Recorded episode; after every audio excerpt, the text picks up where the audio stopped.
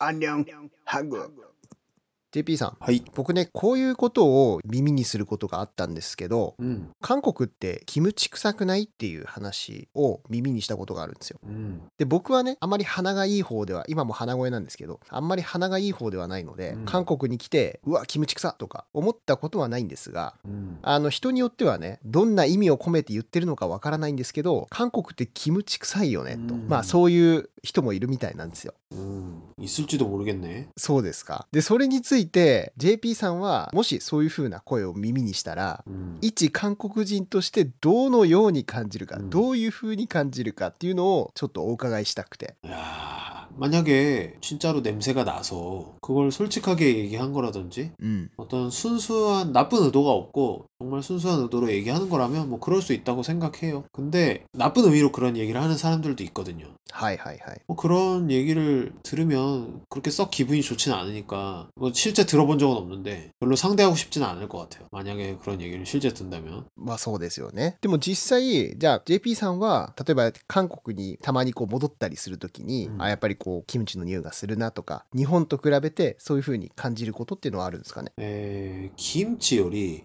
닌니크다요네. 마늘.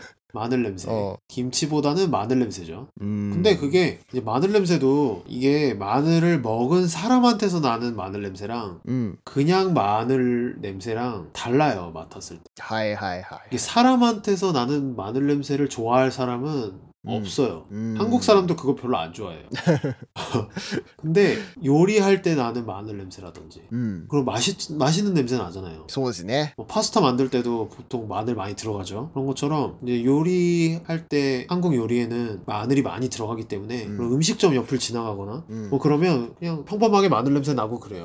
あ、でも本当そうですね。確かに。ニンニクの匂いしますもんね、結構ね。 어. 뭐 그러면 저는 그런 냄새는 그냥 어, 마늘 냄새 나는구나. 이 음식점에서 나는 냄새구나. 그냥 이렇게 하고 또 맛있는 냄새처럼 느껴질 때도 있기 때문에 그럴 때는 뭐 특별히 난 한국인이라서 그런 건지 모르겠는데 어, 별로 그런 자각이 없네요. 근데 이제 외국인들한테는 그 냄새가 うん。 되게 좀 닌니그 사이 지독한 마늘 냄새처럼 음. 느껴질 수도 있지 않을까 싶기도 하고 なるほどね。だから、キムチ臭いっていうよりは、やっぱニンニク臭いっていうことを喋ってるんですかね、そういう人たちはね。 어, 뭐 실제로 김치가 음. 진짜 발효가 많이 된 김치는 うん。 김치도 냄새가 납니다 물론 ありますよね。うん。 근데 어, 보통 시중에서 파는 김치는요 그 정도로 엄청 심한 냄새가 안 나요 그거는 김치 자체에서 난 냄새보다 먹었을 때 얘기예요 うんうんうん。 근데 이제 진짜 발효가 된 가정에서 만든 태즈크리 김치 수제 김치에서 김장 김치 같은 거 한 1년 2년 발효된 거 うんうんうん。 진짜 맛있는 거 먹으면 가끔 그런 냄새가 날 때 있어요. 그럼 그치. 자기 먹은 사람도 느껴져요. 그럼.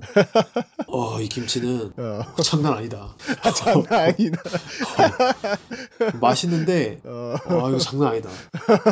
근데 이제 뭐 김치 냄새 난다고 하는 사람들은 그 냄새를 맡고 하는 얘기는 아닐 것 같아요. 그런 냄새가 어디든 날 리는 없기 때문에. ああ、そっかそっか。だから、そういう人たちっていうのは、本当にね、キムチ臭いから、そういう風に言っ てるかもしれないですよ。もし、そうかもしれないですけれども、まあ、ちょっとね、この政治的な意味を込めて言ったりとかね、 음. 悪い意味というか、あまりいい意味じゃなく、そういうことを言ってたりするかもしれないですよね。 어, 막 그거는 지금 저랑 음. 사토상이랑 의견이 약간 비슷한데 어디까지나 우리의 의견이고 うんうんうん 실제로 진짜 날 수도 있어요. ああ、そっかそっか。 코가 민감한 사람이 그렇게 느낄 수 있는 우리가 지- 자각을 못 하고 있는 거고 うんうんうん。 코가 민감한 사람이 진짜 한국에 딱 공항에 딱 내렸는데 어 뭔가 김치 냄새 난다. 이렇게 느낄 수 있어요 실제로. 그래서 인도에 딱 내렸는데 아, 뭔가 카레 냄새 난다. 뭐 그럴 수 있잖아요.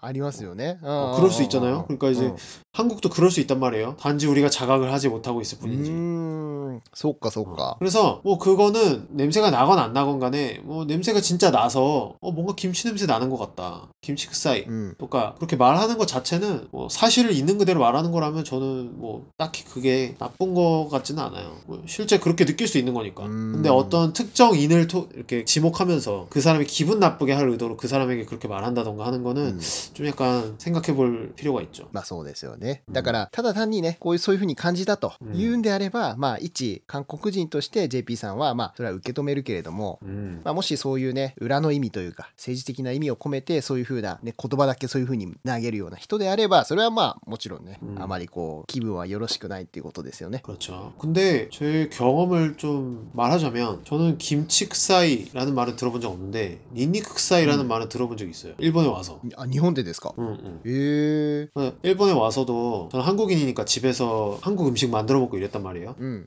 평소에 그렇게 먹고 하니까 당연히 냄새가 났겠죠. まあそうですよね。 어, 근데 그거를 자각을 못하고 있었던 거죠. 음. 저는 한국인으로서 너무나 당연하게 はいはいはい 생활에 그냥 그 식생활이 녹아 있어서 はいはい。 그랬는데 어느 날 회사에서 이제 상- 직장 상사가 그렇게 얘기를 하더라고요.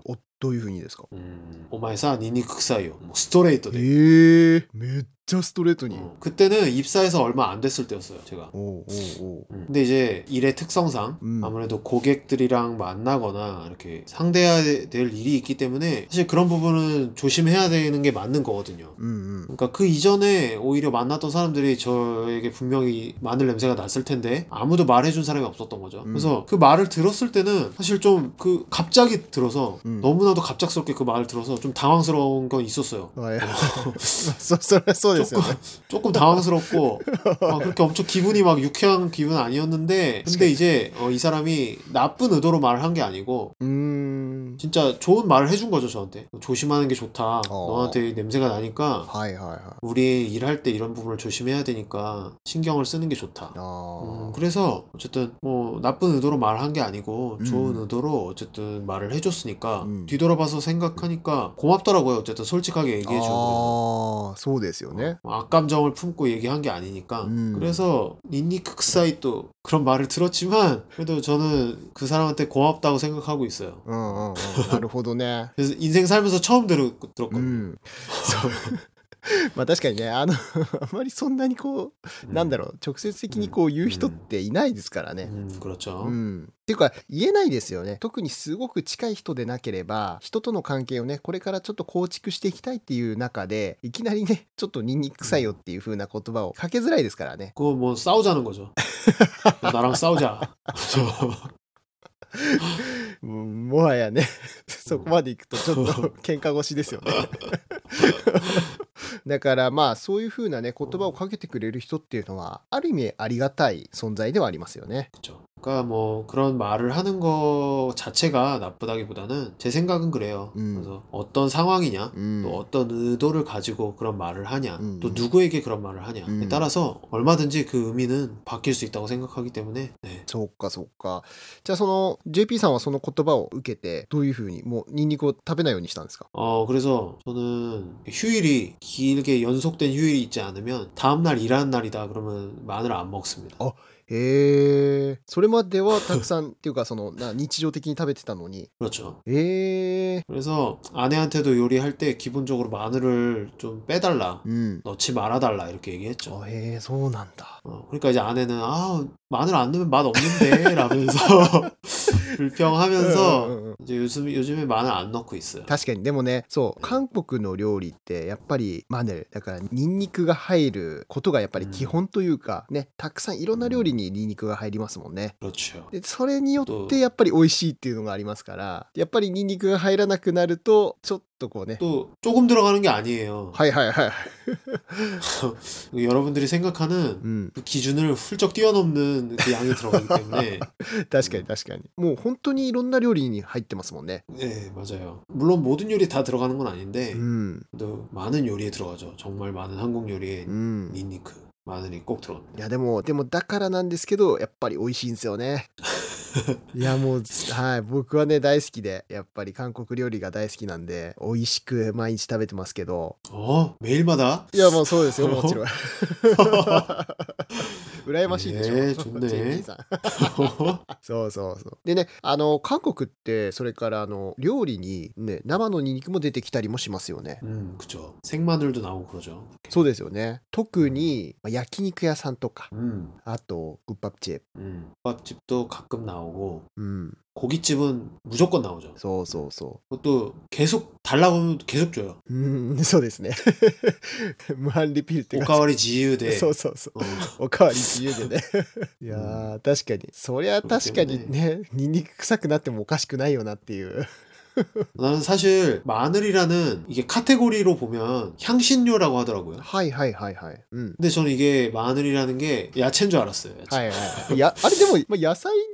ではないんですか 음, 근데 그게 이제 그 음식의 어떤 요리의 카테고리로 분류를 하면은 음. 제가 들은 얘기로는 향신료로 분류가 된다고 하더라고요. あ、そうなんだ。へえ。 마늘을 쓰- 당근처럼 먹진 않잖아요, 마늘. 근데 이제 한국인은 좀 그렇게 먹을 때도 있다는 거. 진짜 많이 먹을 때는 음, 마늘 음, 막 음. 생마늘로 막 씹어 먹고 그러니까. そうかそうか。だから、ニンニクのその摂取量がね、うんやっぱ日本と比べて全然違うっていうのが、いわゆるキムチ臭いとかいう言葉につながっているっていうのもあるんですかね。うんなるほどね。だからそのキムチ臭いっていうね、話が出てきたと思うんですけど、その根本にあるのはやっぱり韓国料理に使われる、よく使われるそのニンニクが、まあ原因でそういう言葉が出てきたんじゃないかっていうことですよね。 음, 저는 그렇게 생각 합니다. なるほどね。まあだからこそ美味しい韓国料理なんですけどね。 그리고 마늘 의외에도 사실 한국 요리나 음식 중에 うん。 냄새 나는 건 많아요. うーん。 음, 냄새 나는 거 굉장히 많기 때문에 그리고 특히 외국인들이 음. 먹기 힘든 음식들 홍어라든지 아니면 청국장이라든지 う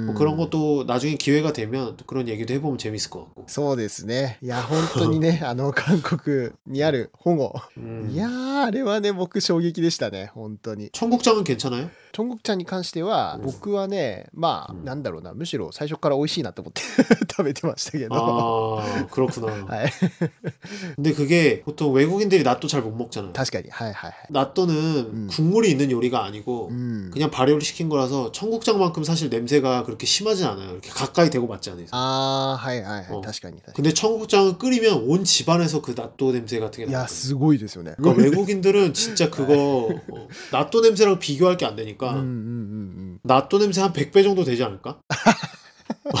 この、なんていうの、確かに部屋の10万度が違いますよね。 어, 나가 그런 부분 때문에 어쨌든 한국에 냄새나는 음식은 많으니까 기회가 되면 다음에 그런 얘기도 한번 いや、 해봅시다. 面白そうですね。また今度ね、そう、機会を作ってね、そういった保護の話だとか、チャングクチャンタンとか、まあそういうね、他の料理の話もしてみましょう。はいということでね、今回はこの辺ぐらいまでにします。でね、えーもし面白かったとか、ためになったとか思ったらね、SNS でシェアしていただけると励みになりますので、ぜひよろしくお願いします。それから、 あの、もしわからない言葉とかあったら、概要欄に文字起こしスクリプトがありますので、そちらをぜひチェックしてみてください。